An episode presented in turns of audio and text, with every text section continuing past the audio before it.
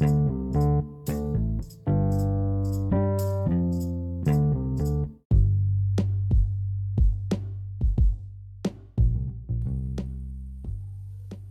ginástica é uma forma de exercício físico que é classificada em duas modalidades: as competitivas, onde existe competição, como por exemplo nas Olimpíadas, e também as não competitivas, como as praticadas em academias.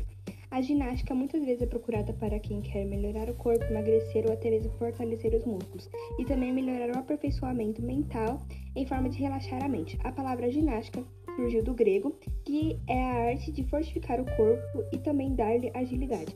Ela se tornou um esporte olímpico a partir da Grécia, pois os gregos começaram a utilizar nas Olimpíadas de Atenas no ano de 1896, mas só para os homens, e foi no ano de 1928 que a participação das mulheres foi liberada em Amsterdã.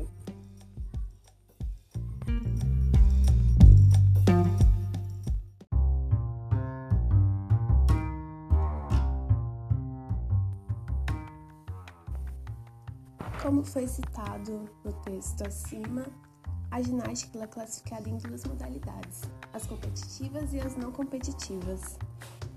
A ginástica acrobática tem como objetivo fazer acrobacias de forma que se tenha habilidade, força, equilíbrio e flexibilidade. Ela também é realizada em forma de equipe.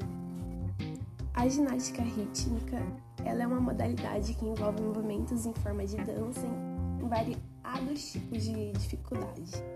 E também a utilização tem a utilização de pequenos equipamentos. A ginástica de trampolim ela é usada em um ou dois trampolins que são para dois atletas que devem executar uma série de dez mandamentos.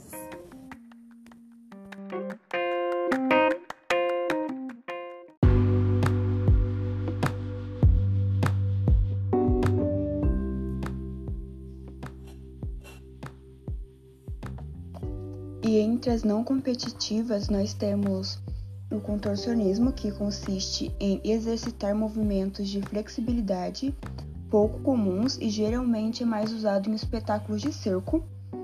Temos a ginástica cerebral, praticada através de exercícios e movimentos coordenados do corpo, que, executados de maneira apropriada, acessam e estimulam partes específicas do cérebro.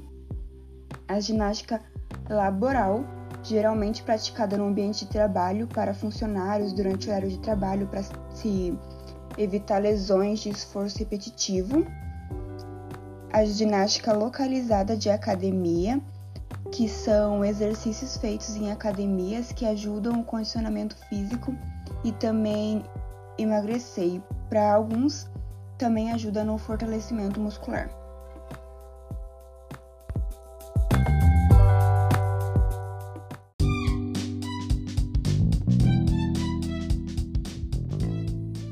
Hidroginástica. Ela melhora a capacidade aeróbica e cardiorrespiratória. E como o nome já diz, é uma ginástica praticada na água.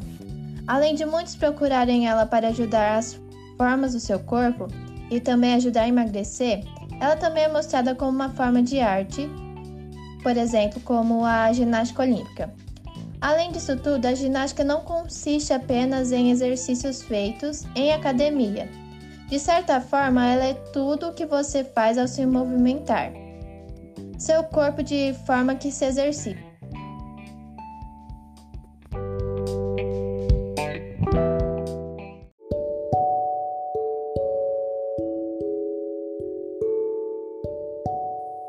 Obrigada, isso foi tudo por hoje.